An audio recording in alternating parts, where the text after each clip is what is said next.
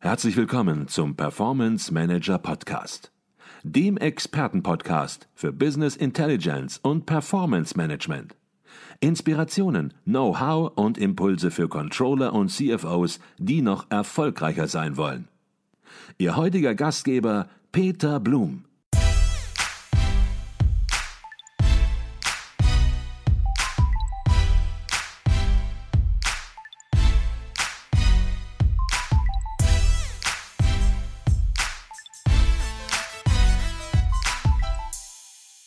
Herzlich willkommen im Performance Manager Podcast. Mein Name ist Peter Blum. Ich bin Geschäftsführer der Business Intelligence Beratung Advisio Consult und Ihr Gastgeber im Podcast.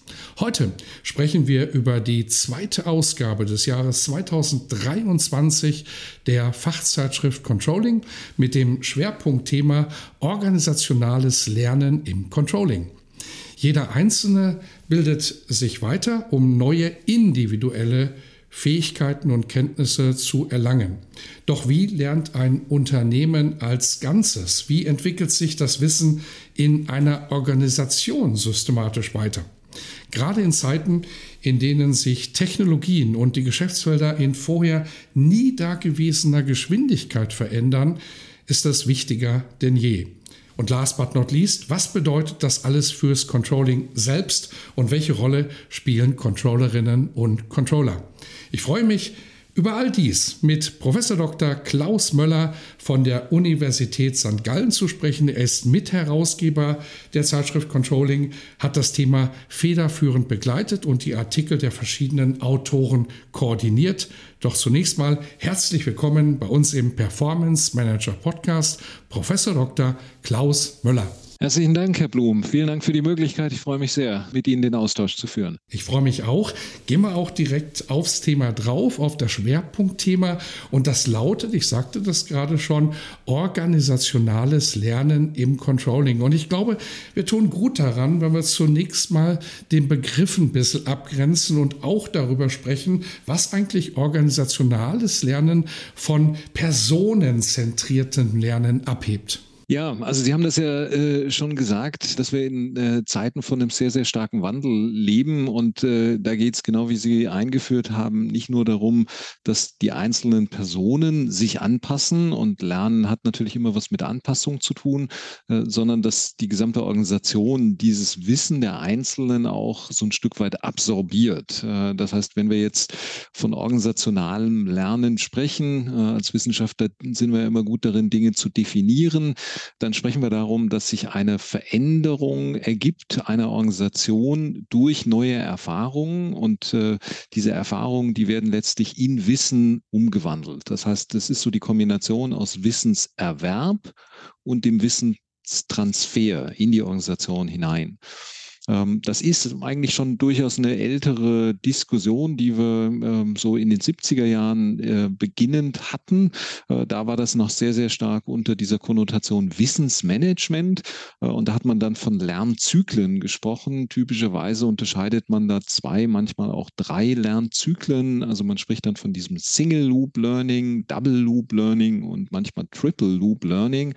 Also da geht es halt genau darum, dass man als Individuum, aber auch als Organisation reagiert, ähm, dieses Wissen in einen anderen Kontext setzt und bei dem Triple Learning dann also sich verändert, transformiert.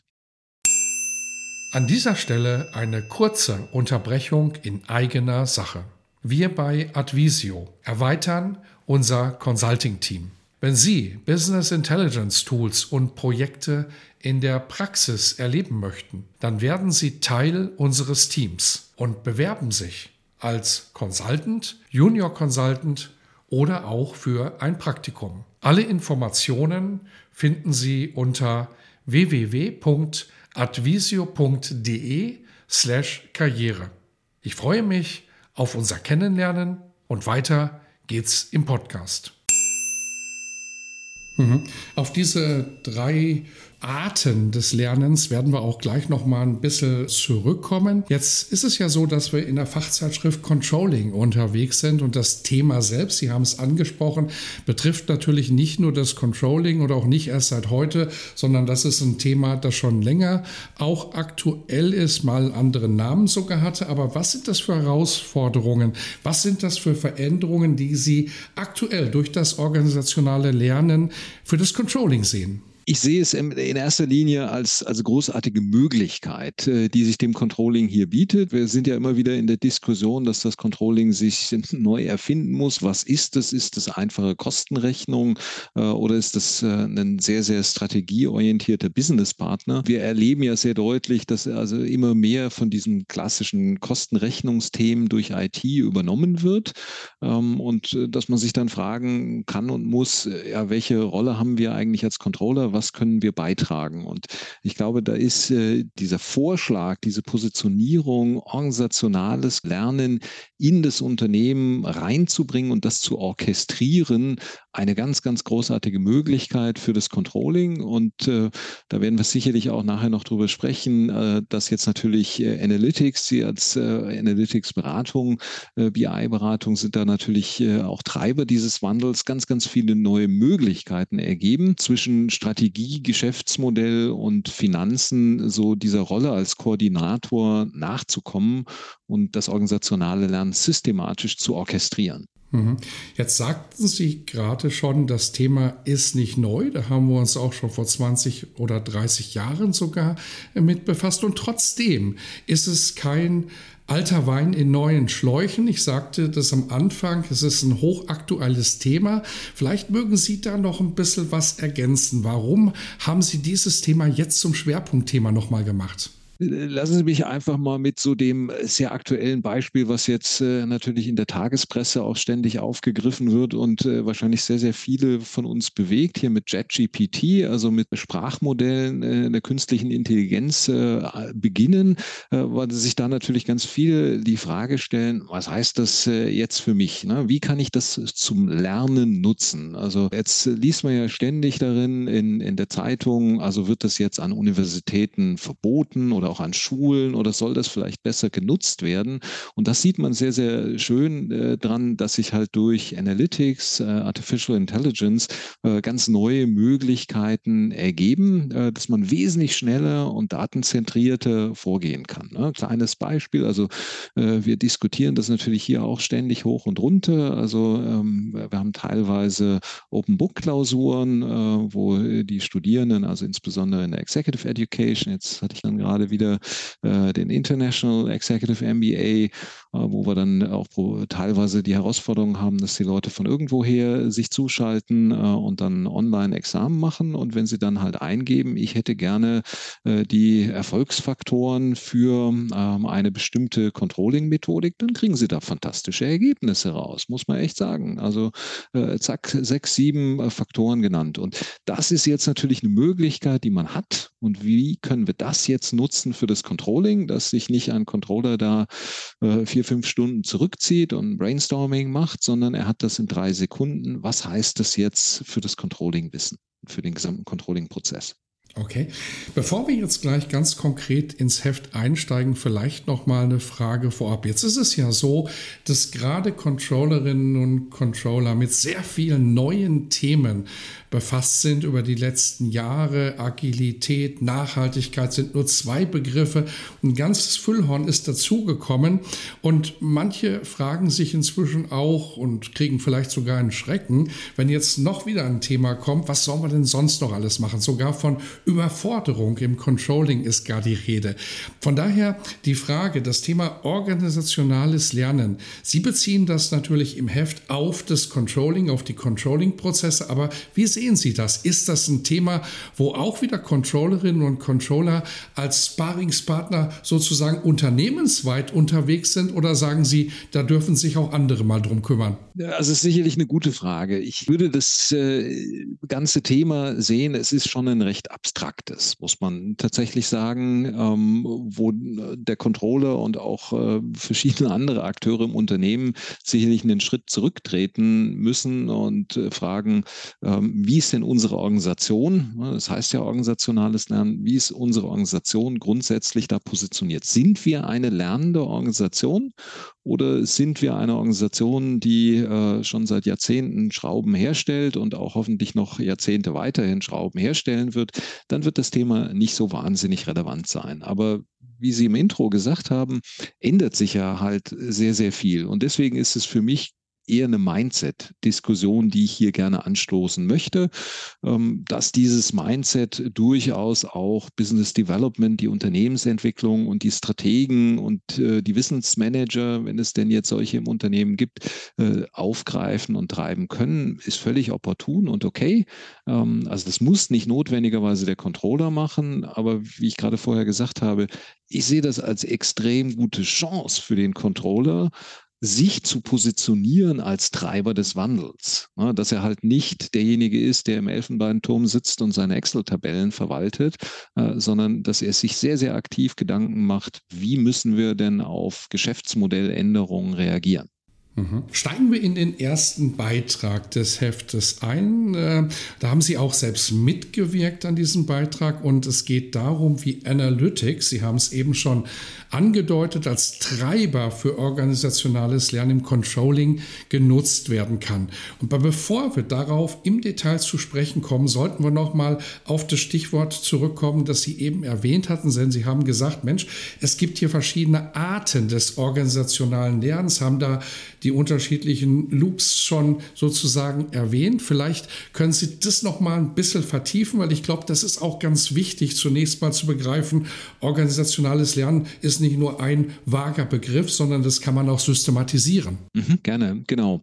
Also äh, in der Tat, äh, ich gehe vielleicht einfach nochmal durch diese drei Stufen äh, so durch. Äh, das Single Loop Learning als, als einfachster äh, direkter Feedback-Prozess sozusagen äh, dient eigentlich der Reaktivität, Reaktion. Also primär steht da im Mittelpunkt die Effizienzsteigerung ähm, durch Anpassung so im Tagesgeschäft.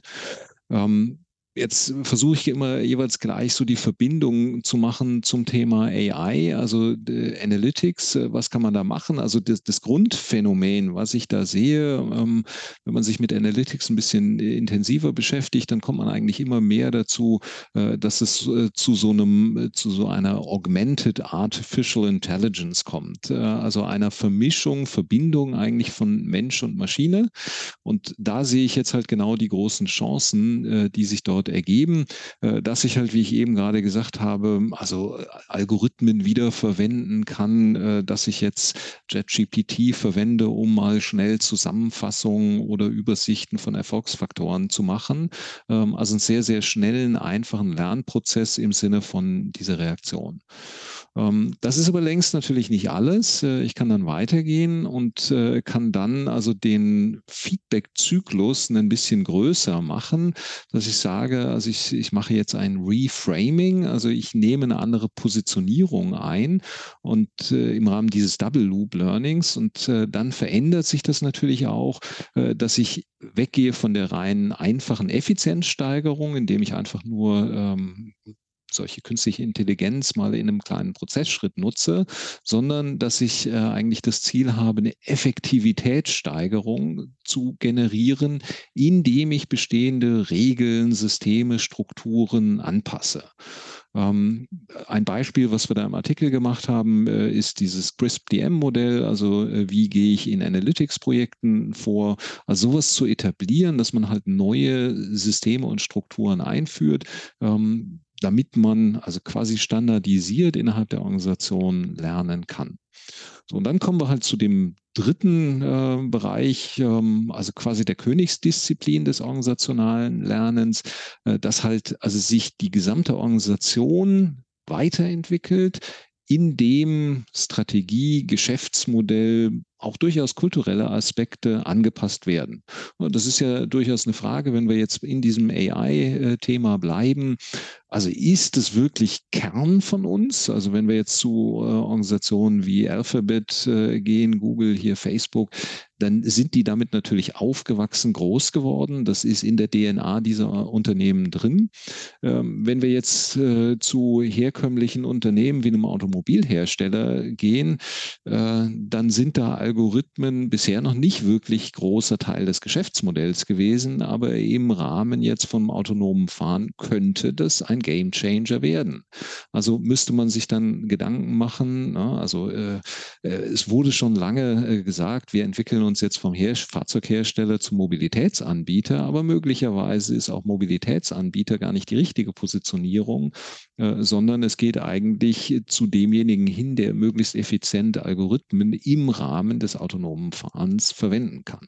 Und dann sind wir halt, äh, also von dem Single Loop Learning, ich habe da einen Algorithmus äh, über, wie kann ich effizient IT zusammenspielen lassen, hin zu, welche Rolle spielt IT und Algorithmen eigentlich in meinem Geschäftsmodell. Mhm. Über den strukturierten Prozess, wie man Analytics-Projekte angeht, Sie haben es eben erwähnt, da kommen wir gleich nochmal drauf zurück, da sprechen wir auch noch drüber. Was ich jetzt aber sehr spannend fand am Beitrag ist, dass Sie hier ganz konkret in einen Anwendungsfall reingegangen sind, nämlich in den Anwendungsfall des Analytical Forecasting.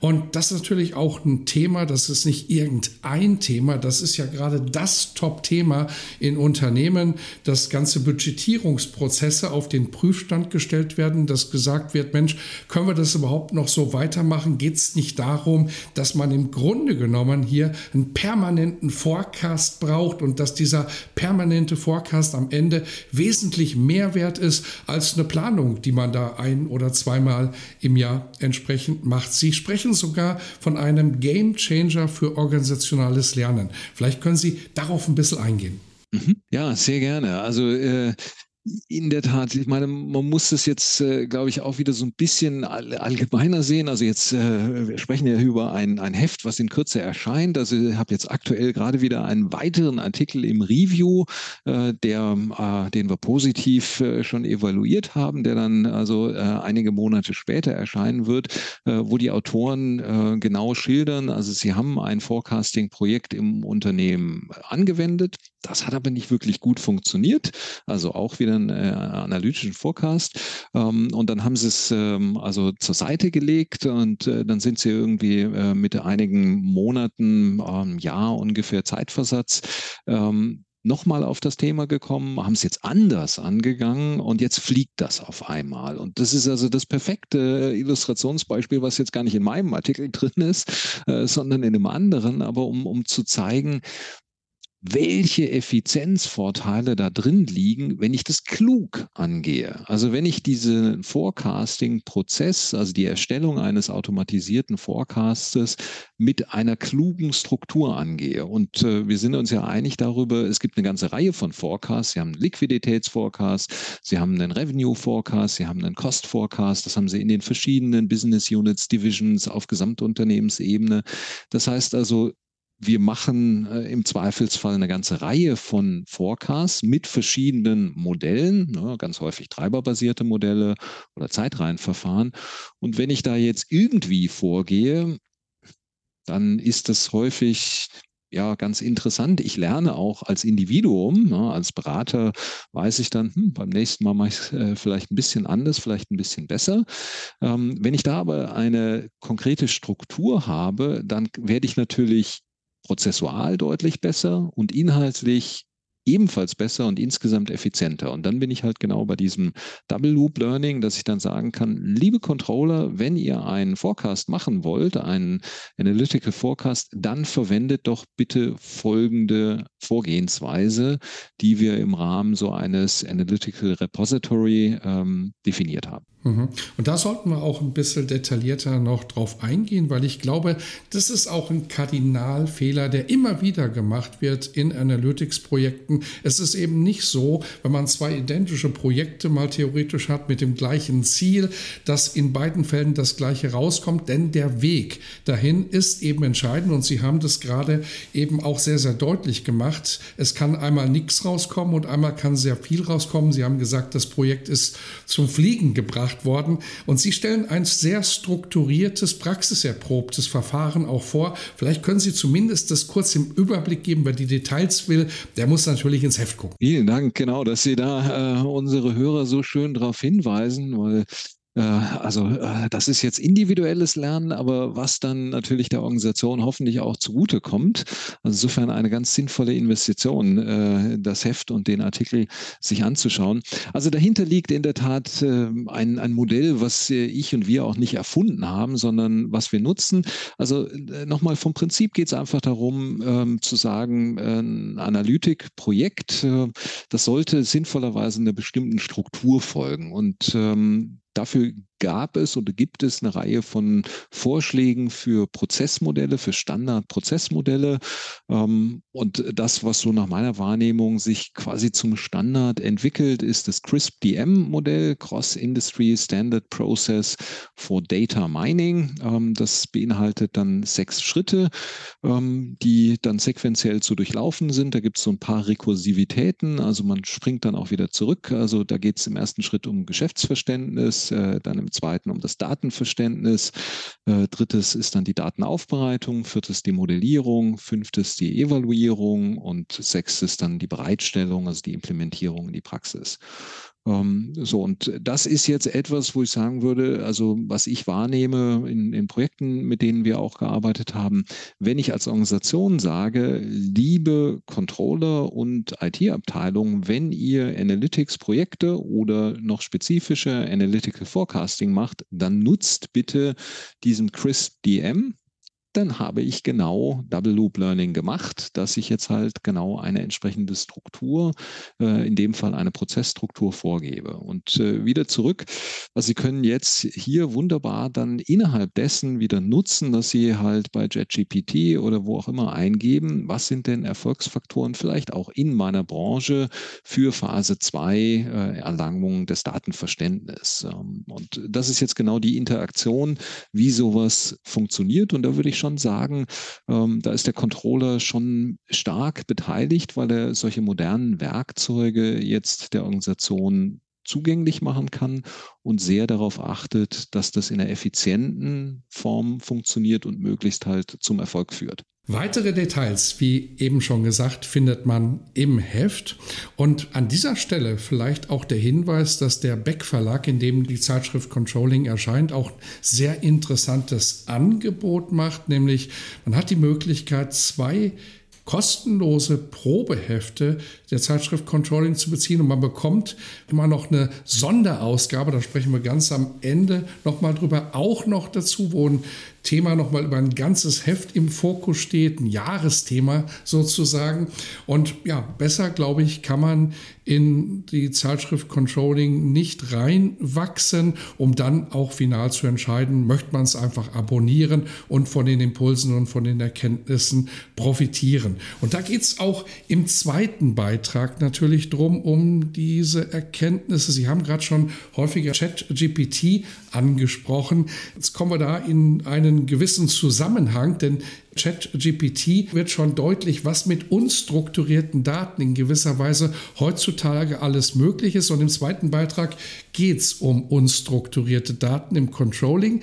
Häufig liegen die ja noch außerhalb der Analyse, Expertise von Controllern. Da geht es meistens immer um klare Daten, um Fakten, aber der Beitrag macht deutlich, dass es sehr, sehr wichtig ist, eben auch unstrukturierte Daten im Controlling in Zukunft noch stärker zu berücksichtigen. Warum ist das so? Ja, also äh, jetzt habe ich tatsächlich vielleicht äh, ein bisschen sehr viel da auf so eine Instanz, äh, die sich halt primär mit Textdaten beschäftigt, verwiesen.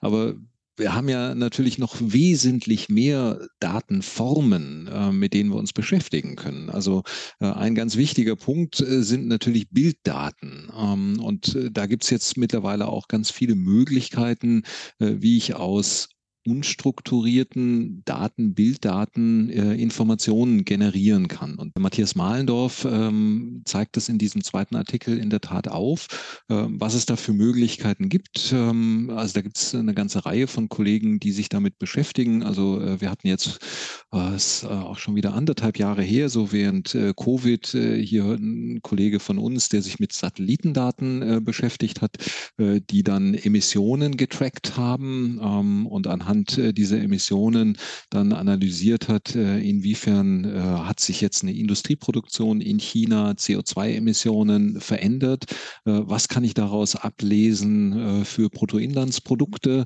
Ähm, aber das geht natürlich auf eine wesentlich granularere Ebene weiter runter, dass ich ja ähm, auch sogar tracken kann, wie bewegen sich dort Container durch einzelne Häfen durch oder ähnliches. Also da sind wir jetzt nur im Bereich der Bilddaten. Ähm, dann geht das das weiter mit Geolocations, äh, also dass ich da natürlich ein Tracking machen kann, ähm, zu sehen, also ganz einfach, was wir als Konsumenten ja häufig schon haben. Man wird an der, an der Kasse dann äh, gefragt, aus welchem Postleitzahlengebiet sie kommen, um zu sehen, ähm, wie groß sind Einzugsgebiete von einzelnen Filialen, aber auch durchaus Steuerung von Vertriebsmitarbeitern, äh, was wir immer mal wieder sehen, äh, dass man natürlich die Auslastung, die Effizienz ähm, verbessern kann kann, wenn ich sehen kann, äh, wo sind die Mitarbeiter unterwegs, Empfehlungen abgeben kann, äh, da ist noch ein weiterer Kunde. Äh, und das geht dann noch weiter rein in soziale Netzwerke, ähm, dass ich natürlich unter Risikogesichtspunkten mir anschauen kann, wächst da ein Thema hoch, was ich aktiv moderieren sollte, ne, solche Shitstorms, dass ich von denen nicht überrascht werde, sondern dass ich da vielleicht frühzeitig auch agieren kann, aber natürlich auch, dass ich frühzeitig Tendenzen sehe, dass bestimmte Produkte Produkte stärker nachgefragt werden, dass ich dann Produktion äh, hochfahre oder ähnliches. Mhm. Jetzt wird es manche geben, die sagen, Mensch, ja klar, gibt viele Daten, gibt Bilddaten, gibt Geodaten, gibt Satellitendaten mit. Was sollen wir uns alles beschäftigen? Und da kommen wir vielleicht dann einfach mal zurück auf sozusagen den Ursprung, denn Textdatenquellen wird jeder auch zur Verfügung haben, während andere Daten, von denen wir jetzt gerade gesprochen haben, vielleicht auch so einfach im ersten Moment für den einen oder anderen nicht zur Verfügung scheinen. Und hier gibt gerade bei Textdatenquellen der Autor auch ganz konkrete Use Cases im Beitrag an, wie man diese verwenden kann, wie man organisational lernen kann kann und natürlich auch, welche Technologien und Tools erforderlich wären. Vielleicht können Sie dazu noch ein bisschen was andeuten. Mhm. Ja, ähm, also in der Tat äh, hat äh, der Matthias Mahlendorf da wirklich spannende Inputs äh, reingegeben, zu sagen, wie sieht das konkret aus. Ich mache jetzt da natürlich keine Produktwerbung, aber äh, ein paar Namen einfach mal zu nennen, ist, glaube ich, schon erlaubt, äh, dass das ein bisschen besser vorstellbar wird. Ähm, also zum Beispiel geht es darum, dass ich äh, ein Risikomonitoring mache, indem ich Twitter-Daten auswerte ähm, nach bestimmten Schlagworten, die für mich, für mein Unternehmen relevant sind ähm, oder natürlich auch durchaus positiv. Es muss nicht nur äh, risikonegativ sein, sondern auch nach Chancen, äh, dass sich da Themenbereiche aufbauen, wo ich sagen kann, ähm, das sind potenziell äh, umsatzsteigernde Themen, die sich dort ergeben, also Geschäftsfelder, die sich neu entwickeln, wo ich also in dem Fall jetzt evidenzbasiert, also wirklich datenbasiert sagen kann, ähm, okay, bestimmte Suchwörter haben sich jetzt über die letzten Monate vervielfacht. Äh, das heißt, da ist ein sehr, sehr klarer Trend erkennbar.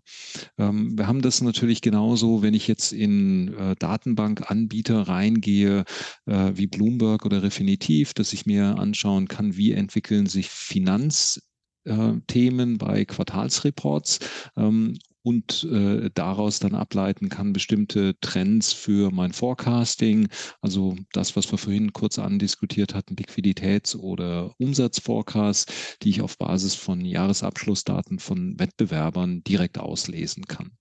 Äh, das geht aber auch rein. Ähm, viele kennen das natürlich hier mit so äh, Informationsplattformen äh, für Arbeitnehmer, ähm, aber natürlich umgekehrt auch aus einer Arbeitgeberperspektive, Glassdoor, Kununu, ähm, dass man sich da anschaut, ähm, ja, wie sind denn Beurteilungen äh, hinsichtlich der Mitarbeiterzufriedenheit äh, für Unternehmen, um daraus abzuleiten, müssen wir da handeln, ähm, wie entwickelt sich das?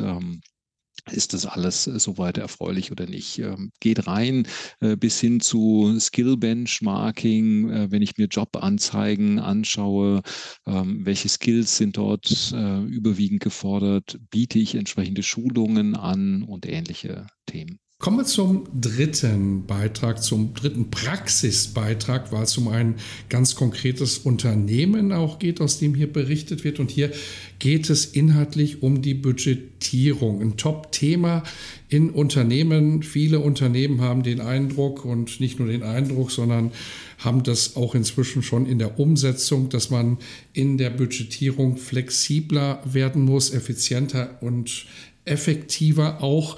Und ja, wir haben hier im Podcast an anderen Stellen schon sehr, sehr oft darüber gesprochen, was das Problem ist, wenn man in der klassischen Budgetierung weiterdenkt, in der jährlichen Budgetierung. Das wollen wir jetzt vielleicht gar nicht nochmals groß vertiefen. Wer da sich für interessiert, findet das auch ausführlich in diesem Beitrag beschrieben. Und worüber wir auch nicht sprechen können, sind unterschiedliche neue Wege, die wir auch schon hier oft im Podcast besprochen haben. Stichwerte wie Beyond Budgeting kann man auch nicht in fünf Minuten abklären, sondern da braucht man ein bisschen mehr Zeit. Derzeit, was im Beitrag eben der TÜV Süd sehr interessant ist, ist eben ein Ansatz, den der TÜV Süd Middle-Up Budgetierung nennt. Und vielleicht können Sie da ein bisschen was äh, zu schildern. Das ist ein neuer Weg für den TÜV zu einer besseren Budgetierung. Was verstehen die Autoren darunter und warum ist es ein gutes Beispiel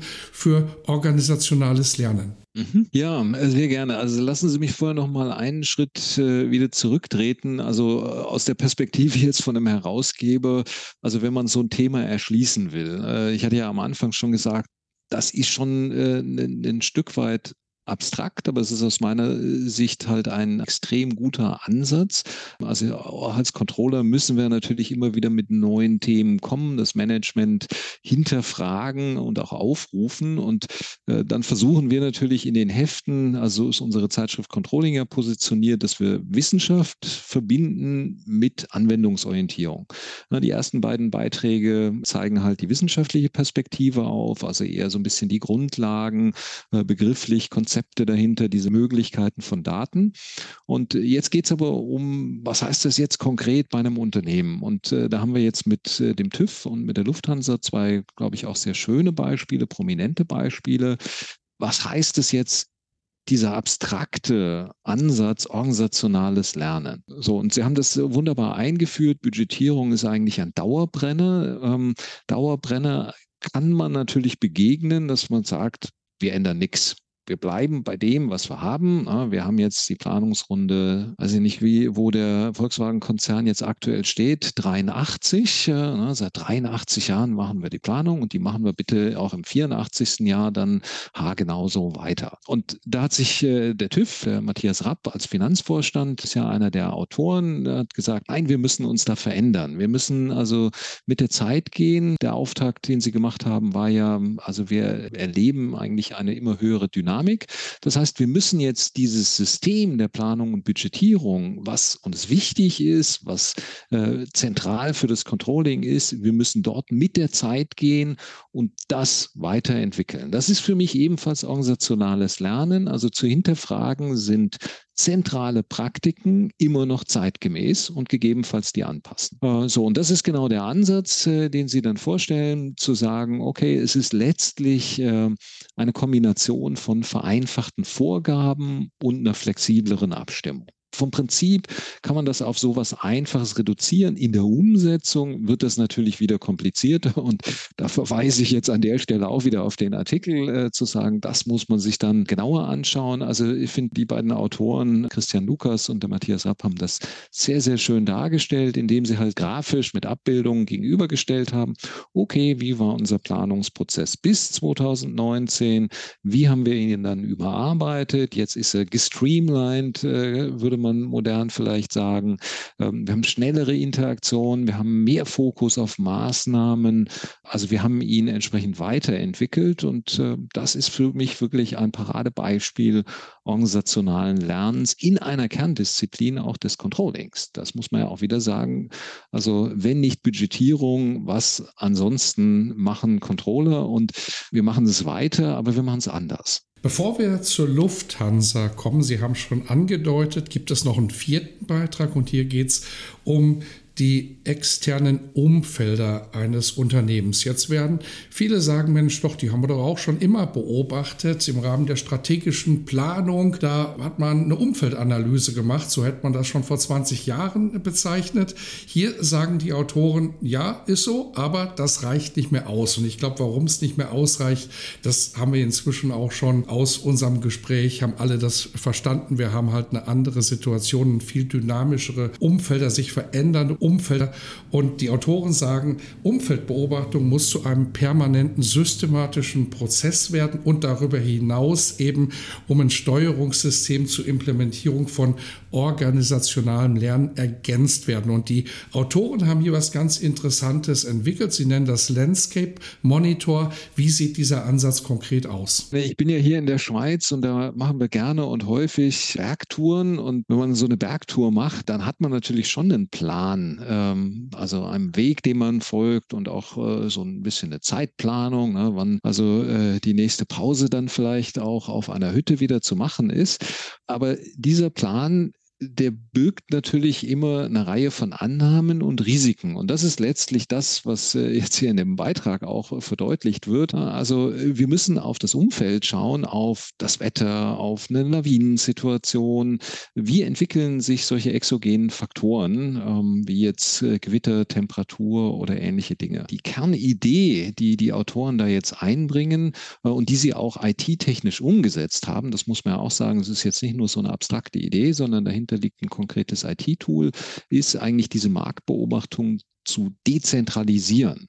Also wirklich ähm, ein System im Unternehmen zu verankern, wo mit äh, einer extrem niedrigen Eintrittsschwelle Mitarbeiter einfach äh, Beobachtungen machen können, Hinweise geben können, wo verändert sich etwas, was tut sich da und ähm, entsprechend kann oder muss man sich dann anpassen. Okay, Sprechen wir über den fünften Beitrag des Heftes und hier kommen wir jetzt endlich zur Lufthansa. Sie haben es gerade schon angedeutet und auch hier war man mit dem bisherigen klassischen Budgetierungsprozess nicht mehr zufrieden. Vielleicht sprechen wir zunächst mal an, was hat nicht mehr gepasst bei der Lufthansa? Also da ging es um die Festlegung von Preisen für interne Leistungen im Shared Service Center, also auch wieder eine ganz klassische Controller-Aufgabe da hatte sich äh, über die Zeit eigentlich eine enorme Komplexität durch ganz viele Abstimmungen, äh, verschiedene IT-Systeme äh, und andere Treiber ergeben und dadurch eigentlich ein sehr, sehr langer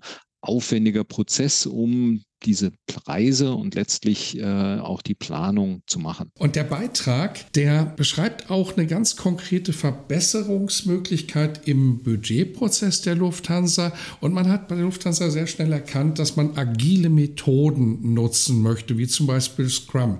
Jetzt werden alle diejenigen, die sich mit Agilität noch nicht befasst haben, sagen, Mensch, was ist das für ein wolkiges Wort? Alle anderen werden sagen, nee, hat mit wolkig gar nichts zu tun, ist ein ganz klarer Prozess. Jetzt werden wir hier im Podcast nicht die Scrum-Methodik ganzheitlich beschreiben können, aber was wir machen können, ist, dass wir die wesentlichen Elemente des Scrum-Prozesses bei Lufthansa einmal herausstellen und dann auch auf die Vorteile zu sprechen kommen, die Lufthansa damit erzielt. Ja, also da mache ich jetzt ganz kurz Werbung in eigener Sache, was äh, ein Stück weit auch zu diesem Beitrag geführt hat. Ähm, ich habe ja noch eine äh, sehr spannende Nebenfunktion und zwar bin ich im Vorstand von der IGC, der International Group of Controlling. Das ist äh, sozusagen der Dachverband der internationalen Controlling-Verbände, also wo unter anderem hier der ICV in Deutschland natürlich bekannter internationale Controllerverein. Hier in der Schweiz haben wir den WebCH, Verband der eidgenössischen Bilanzbuchhalter und Controller, aber natürlich auch internationale Verbände wie äh, das Institute of Management Accountants äh, in USA oder CIMA,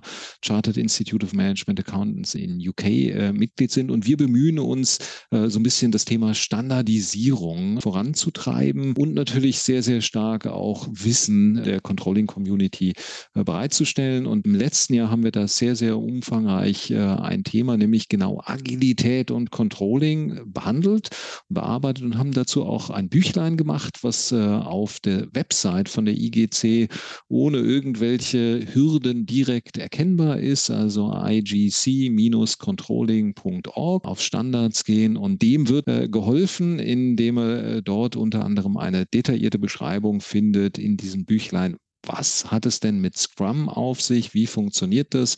Und wie kann man Scrum äh, in das Controlling einbinden? Also insofern will ich da gar nicht zu viel verraten über die grundlegende Methodik. Und also bei der Lufthansa äh, bin ich natürlich auch nicht der absolute Spezialist. Das ist unsere Autorin da, die Angela Saloch, die das sehr schön dargestellt hat. Ich gehe aber gerne natürlich nochmal ein, was ist die Idee jetzt dahinter, äh, auch wieder in Verbindung mit dem organisationalen Lernen. Wenn wir das wieder den Vergleich ziehen, eigentlich zu dem TÜV-Beitrag, äh, die natürlich das gesamte System der Budgetierung und der Planung in den Mittelpunkt stellen.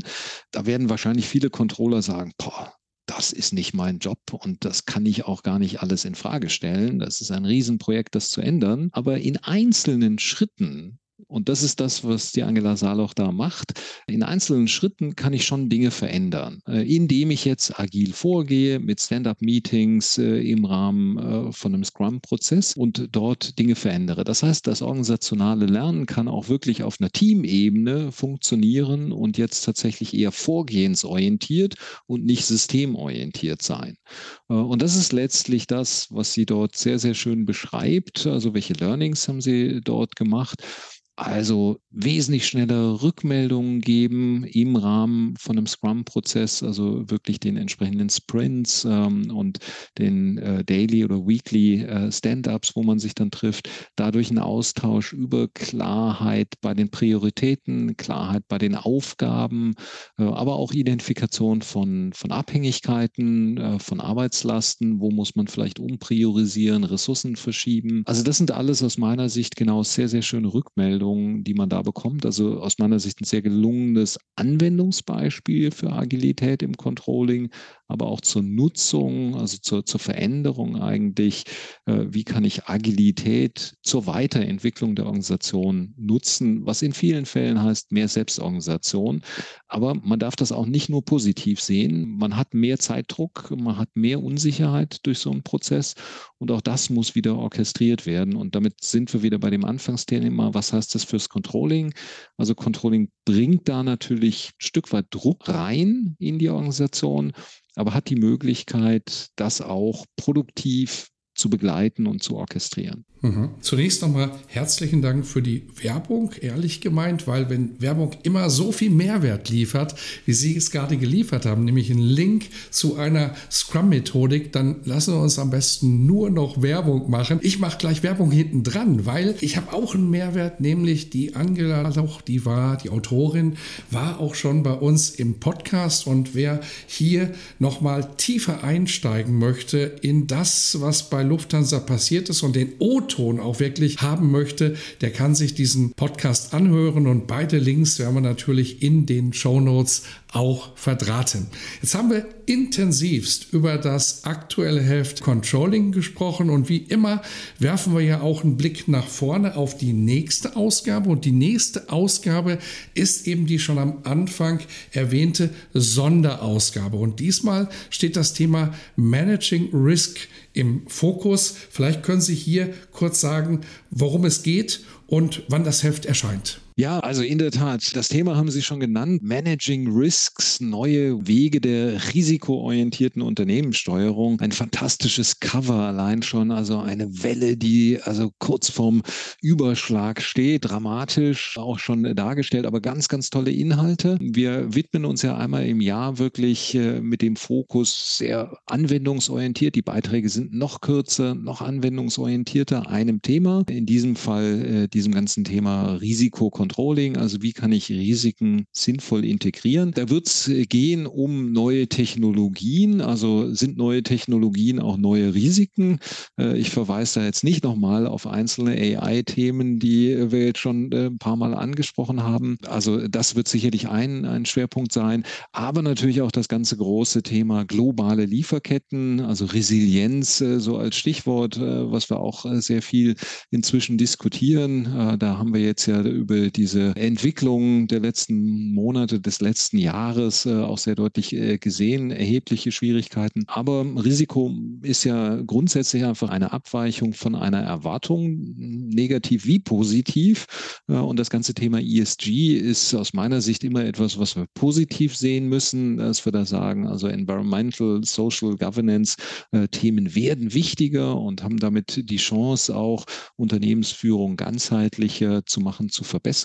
Auch das wird ein Thema sein und nicht zuletzt äh, das ganze menschliche Thema, also Risikokultur, wie werde ich das machen? Also meine beiden Kollegen, der Burkhard Pedell und der Martin Hiebel, sind jetzt die beiden, die sich schwerpunktmäßig mit diesem Heft beschäftigt haben und die haben da eine ganz, ganz tolle Zusammenstellung geliefert.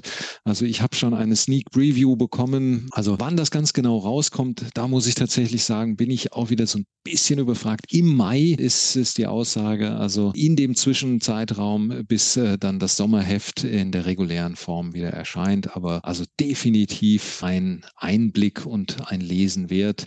Äh, sehr, sehr komprimierte Themen zu dem Schwerpunkt Risiko. Mhm. Und zeitgleich, wenn das Heft rauskommt, wenn die Sonderausgabe rauskommt, werden wir natürlich auch wieder das Heft im Podcast besprechen. Ganz zum Schluss nochmal der Hinweis auf die Möglichkeit eines kostenlosen Probeabos. Zwei Ausgaben gibt es gratis plus noch ein Sonderheft dazu. Also besser kann man nicht den Anschluss finden an eine der wichtigsten Zeitschriften für Controlling im deutschsprachigen Raum. Definitiv sogar würde ich sagen, ein bisschen darüber hinaus. Das war Professor Dr. Klaus Möller von der Universität St. Gallen, Mitherausgeber des Magazins Controlling. Wir haben über die zweite Ausgabe 2023 gesprochen mit dem Kernthema organisationales Lernen im Controlling. Herzlichen Dank für Ihren Überblick, den Sie gegeben haben zum Heft. Vielen Dank, Herr Blum, für die Möglichkeit, das vorstellen zu dürfen. Danke.